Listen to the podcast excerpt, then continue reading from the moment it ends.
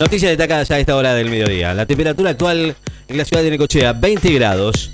La humedad, 40%.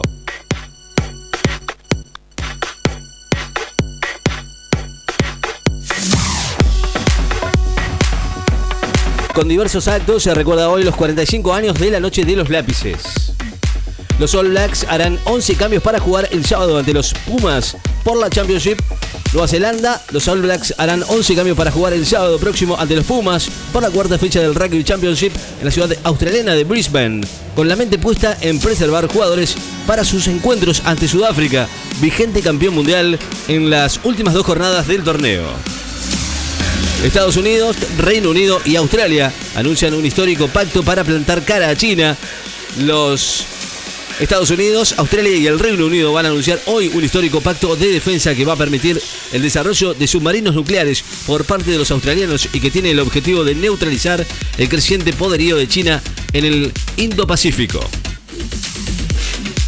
Militares franceses matan al jefe del EI en el Gran Sahara, buscado por Estados Unidos. Las Fuerzas Armadas francesas desplegadas de la, en la región africana de Sahel mataron al jefe del grupo yihadista del Estado Islámico en el Gran Sahara, Adnan Abud Walid al-Sarawi, buscado por Estados Unidos por ataques mortales contra sus soldados y trabajadores humanitarios extranjeros. Tres muertos y decenas de heridos por un sismo en la provincia china de Sichuan. Tres personas murieron y decenas resultaron heridas por un sismo ocurrido a poca profundidad este jueves en Sichuan, provincia del suroeste de China, que sufrió un devastador terremoto en el 2008, así lo informaron autoridades locales.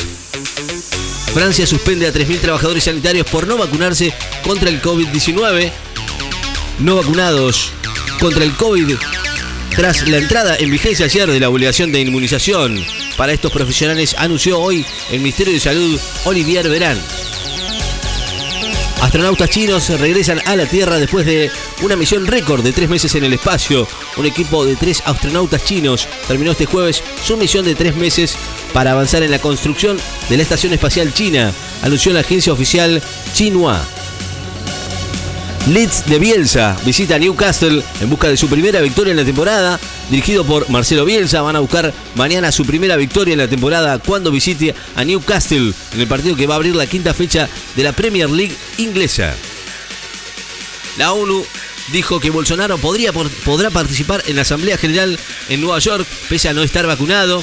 Antonio Guterres, el secretario general de la ONU, dijo que el presidente brasileño Jair Bolsonaro podrá participar en la Asamblea General este mes, a pesar de no estar vacunado contra el coronavirus, un día después de que el gobierno de Nueva York decretara que es obligatorio un certificado de inmunización para participar en eventos públicos.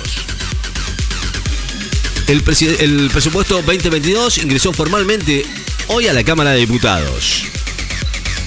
Mendoza, Entre Ríos y Chaco registran focos activos de incendios forestales. Mendoza, Chaco y Entre Ríos registraban hoy focos activos de incendios forestales, según el reporte diario realizado por el Servicio Nacional de Manejo del Fuego, que además aseguró que las llamas que afectan a Santa Fe y Catamarca se encuentran contenidas. Putin pide patriotismo a los rusos en la víspera de las elecciones legislativas.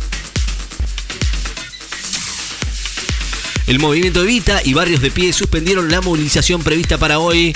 El movimiento Evita y Somos Barrios de Pie decidieron levantar la movilización que estaba prevista para esta tarde a Plaza de Mayo en apoyo al gobierno nacional y para fortalecer el frente de todos. Las solicitudes de subsidios por desempleo en Estados Unidos crecieron después del paso del huracán Ida.